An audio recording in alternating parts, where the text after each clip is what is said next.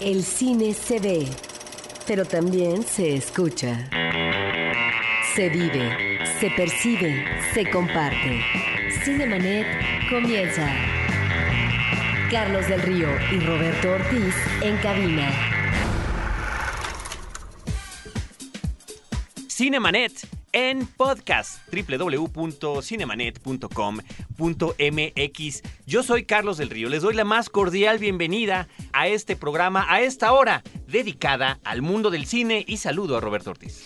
Pues eh, mucho gusto Carlos de estar en este programa de nueva cuenta y les invitamos a, a nuestro público para que nos transmitan sus inquietudes a través de Facebook porque pues tenemos un programa, un programa muy nutrido tenemos entrevistas y entrevistas que tienen que ver, y eso hay que resaltarlo, Carlos, con cine mexicano. Siempre hay que eh, agradecer que tengamos en cartelera comercial cine mexicano y en este caso dos películas diferentes. Una en el ramo documental que es Los que se quedan, una película entrañable de Juan Carlos Rulfo y Carlos uh, Agerman.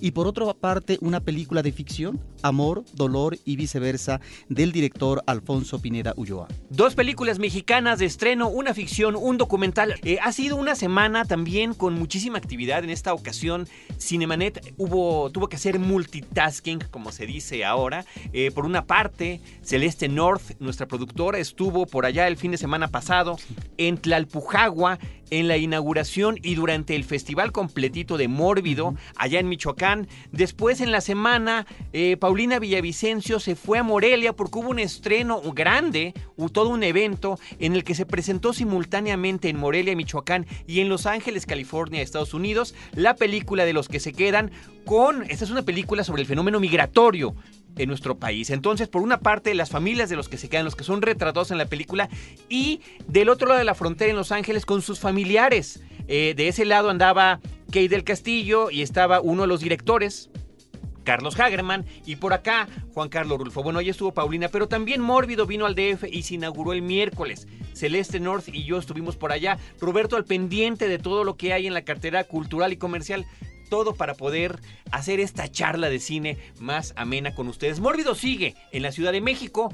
Por favor, no dejen de consultar morbidofest.com, morbidofest.com, porque lo mejor de Tlalpujagua está presentándose, además de otras películas del género del horror, del género del terror, del género fantástico, que además no sabemos en cuánto tiempo veremos. Por ejemplo, una muy esperada, que es Zombieland, Zombieland Tierra de Zombies, va a estar en este eh, festival en el Centro Nacional de las Artes. Sí, la estrategia que me llama la atención de este festival es que no necesariamente todo lo que eh, se presentó, bueno, no todo, sino eh, lo que estuvo parte de la cartelera allá en Tlalpujahuan se exhibe aquí en México, sino que son otras alternativas, de tal manera que eh, los organizadores están pensando también en diferentes públicos. Es- Eso me da mucho gusto.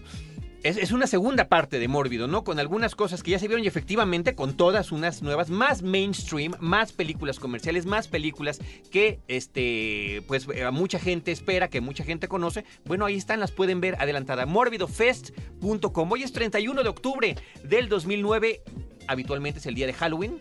Halloween. Peter Jackson, imagínate nada más, cumple 48 años el día de hoy. Qué apropiado que un director que en muchas de sus vertientes se ha dedicado al cine de fantástico y de horror cumple años en este día. Y podríamos hablar también de los muertitos. Los muertitos que hoy hubieran celebrado su cumpleaños, entre ellos el actor John Candy, que falleció en el 94, nacido el 31 de octubre, o el actor Michael Landon, también eh, nacido el 31 de octubre y que falleció en el año de 1991. Bienvenidos a Cinemanet.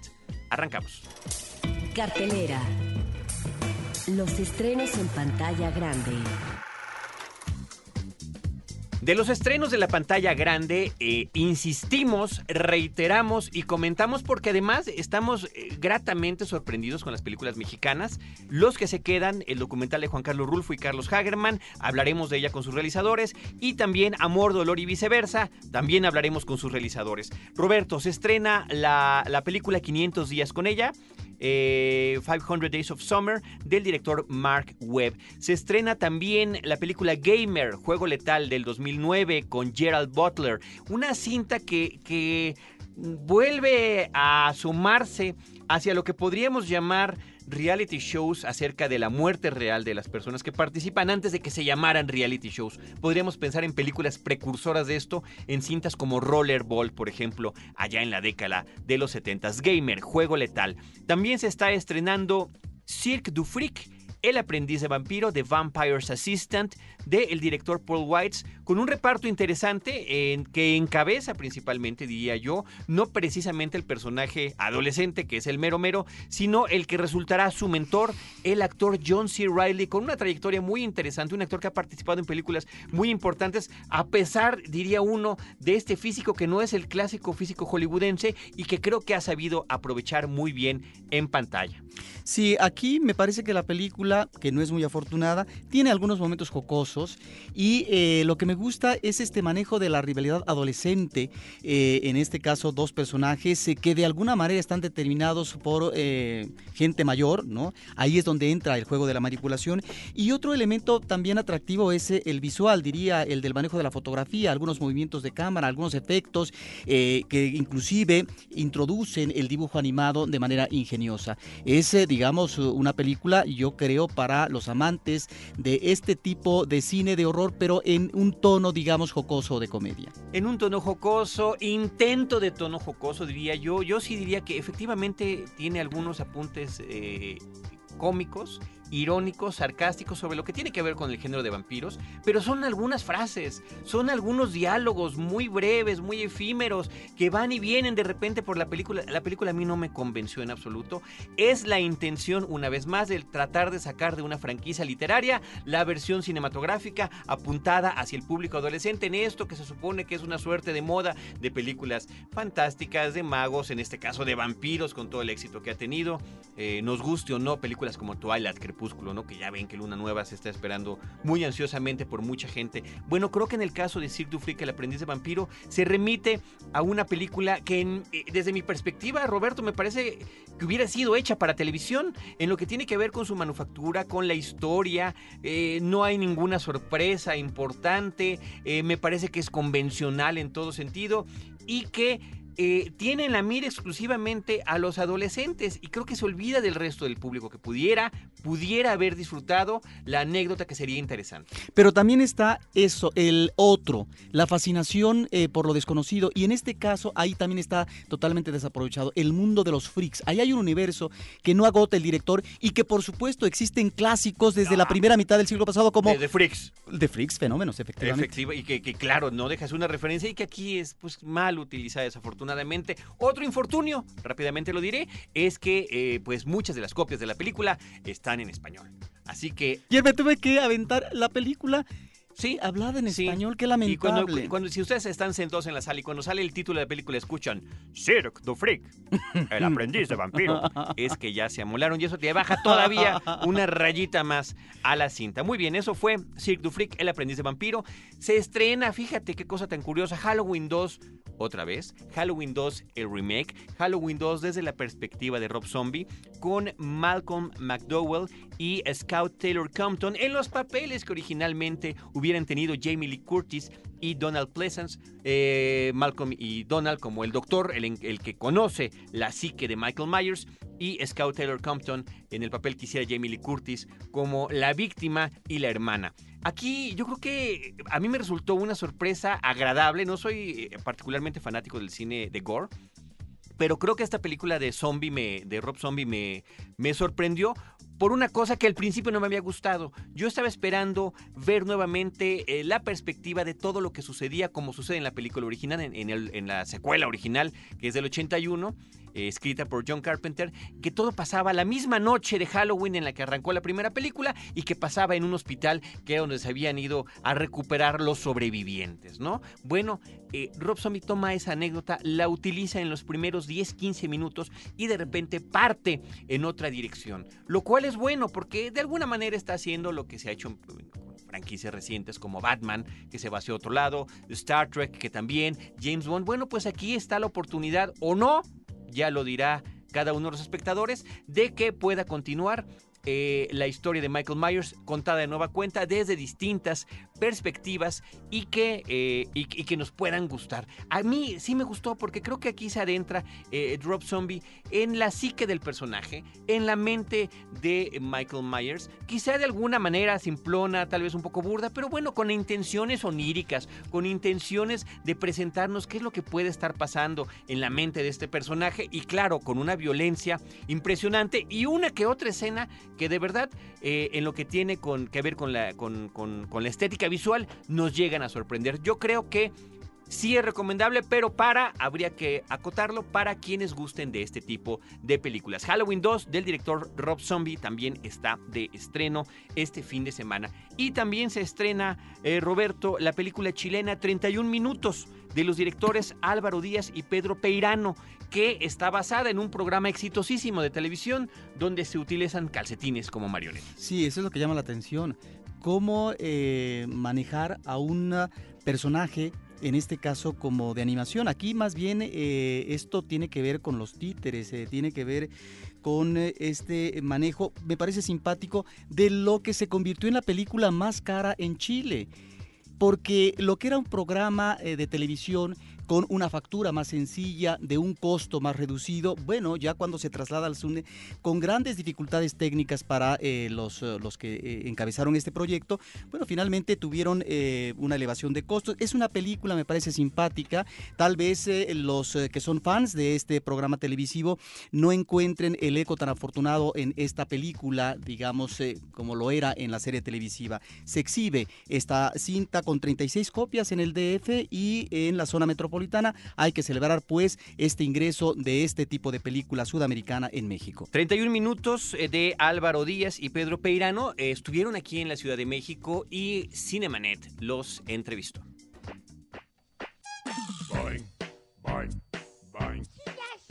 Bueno, es un programa que, que surgió como una necesidad en Chile porque no existían verdaderamente ya programas infantiles había programas como ya como de concursos, pero no había programación nacional eh, relacionada con los niños, entonces el Consejo Nacional de Televisión propuso un fondo y nosotros lo, lo ganamos con este proyecto. Nosotros nunca habíamos hecho televisión para niños y no sabíamos muy bien cómo lo íbamos a hacer, pero lo que hicimos fue inventar un noticiero de noticias raras y que tuviera ese tono humorístico, que no se refiriera a los niños como una raza marciana, sino que mirara a la niñez a los ojos y ver cuáles son realmente las problemáticas de los niños que pasan de, de que les corte mal el pelo a realmente a que se sientan realizados por, por andar por primera vez en bicicleta sin la ayuda de las ruedecitas pequeñas. Y es, es, mucho más real ese mundo, sentimos nosotros. Por ahorrarme el peluquero, me cortaron mal el pelo. Bueno, la película eh, se planteó también como que no fuera solamente para la gente que había visto la serie. Entonces, de alguna manera presentamos a todos los personajes una vez más, de alguna manera novedosa para que la gente que ha visto el, que el programa no se aburriera. Pero sí es, una película muy extraña sobre una aventura, eh, pero que tiene personajes divertidos y que tiene humor, eh, básicamente, y que, tiene muchas sorpresas. Y yo creo que si alguien no ha visto el programa, la película es una buena manera después de seguir viendo el programa. Pero además tiene otra vuelta que es ver esto, ver como una posibilidad más expansiva del mundo en términos de, sus formas, o sea, de verlos mover, saltar, correr, hasta, hasta cosas como de, de su personalidad, agarrar algún rasgo de su personalidad y acentuarlo y convertir a cada uno en un personaje de una película de aventura. Solo me queda un consuelo conocerlos un poco más también a los personajes. Y yo creo que también era una curiosidad que teníamos. algún día quisimos conocer la casa de Tulio y algún día quisimos conocer la casa de, Juanín y este era el momento de hacerlo. Entonces, la película tiene valor por sí sola, tanto para la gente que conoce la serie, porque es distinta a la serie, y para la gente que nunca la ha visto y trata de tener mucha, mucha acción. Y al final la película responde mucho a este mundo fiel de 31 minutos. Yo nunca vi televisión porque es muy fome. Yo prefería estudiar y hasta leer. Hola, soy Juan Carlos Boy, periodista estrella de 31 minutos, y invito al público de Cinemanet a que vayan a ver 31 minutos la película. Hola, soy Tulio Tiviño. Ahora solo me estás escuchando, pero podrías verme. ¿Dónde? En la película de 31 minutos. Así que si estás escuchando Cinemanet, anda para allá.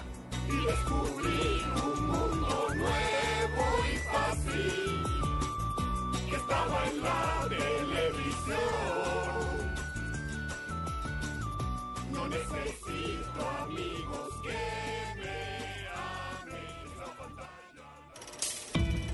cabina, la entrevista en Cinemanet. Bueno, pues tal y como lo habíamos comentado al inicio de este programa, una de las películas mexicanas que se estrena este fin de semana en cartelera es Amor, Dolor y viceversa y nos están acompañando sus realizadores. El director Alfonso Pineda Ulloa. Poncho, bienvenido, muy buenos días. Carlos, ¿qué tal? Muy buenos días, gracias por tenernos. Nombre, gracias por acompañarnos. Y el productor Fernando Robsar. Gracias, Carlos. que, eh, bueno, pues vienen a platicar con ustedes, a compartir lo que es este proyecto eh, y muchas cosas creo que hay que comentar de, de la película Roberto Ortiz. Me parece que en principio sin saber nada de la historia, sin saber nada de la película, eh, como fue mi caso y como me gusta a mí ver las películas, a mí como cinéfilo, la intención es llegar a sorprenderte en cada función, cada vez que se apaga la luz en la sala cinematográfica, pues esta fue una grata sorpresa, sobre todo porque no sabe uno qué esperar cuando te dicen que Bárbara Mori está en el papel protagónico. Eh, sobre todo porque hemos tenido muchísimas películas mexicanas en tan solo en el último año donde la palabra amor o alguna de sus derivaciones está incluida y termina siendo una farsa, una comedia o una supuesta historia trágica de personajes, ¿no? Que Claro. como que no quiero mencionar títulos en específico en este momento, no tiene sentido, pero bueno, resulta que nos encontramos ante un todo un experimento cinematográfico que podría encontrar, ya nos dirá Poncho si es cierto o no, sus raíces en el cine de Hitchcock, en el cine de Brian De Palma, en un thriller psicológico o podría uno hasta pensar por lo que está sucediendo al inicio de la historia parapsicológico con dos personajes que se están soñando de manera recíproca. En efecto, de hecho, mucho de las influencias que yo tengo es Hitchcock, mucho es Michael Haneke, eh, un poco Eric Rohmer, porque me gusta un poco las partes de la intimidad, digamos, un poco la sencillez. Eh, pero Amor, Dolor y Viceversa eh, sale de un proyecto, de un cuento que se llama Violonchelo, de, de Blas Valdés. Y Violonchelo, hay que decirlo, violonchelo, no como el instrumento. Ahí. Sí, no, no, no. Jueguito de palabras ahí. Jueguito de palabras que eventualmente tuvimos que modificar a Amor, Dolor y Viceversa porque el título se fue metiendo, ¿no? Al fin de cuentas la película habla del amor, del dolor y viceversa. En efecto, dos personajes que se sueñan, uno como la mujer, uno la mujer sueña al hombre como el hombre ideal y el hombre sueña con la mujer como la mujer que lo mata, lo asesina en cada sueño, ¿no? Y poco a poco el mundo onírico invade la realidad. Y este es una película de emociones fuertes, las consecuencias de tomar una decisión, ¿no? Y, creo que el final, la idea es que te sorprenda, ¿no? Aunque, y que sepas que siempre tuvo que ser así. Ahora, la película en un primer momento se vuelve inquietante. Y ese es, yo creo, uno de los elementos que jalan al público. ¿Ante qué estamos? Uno se va preguntando. Estamos efectivamente ante la realidad onírica que finalmente eh, se va a encontrar con la realidad o inhibe la realidad.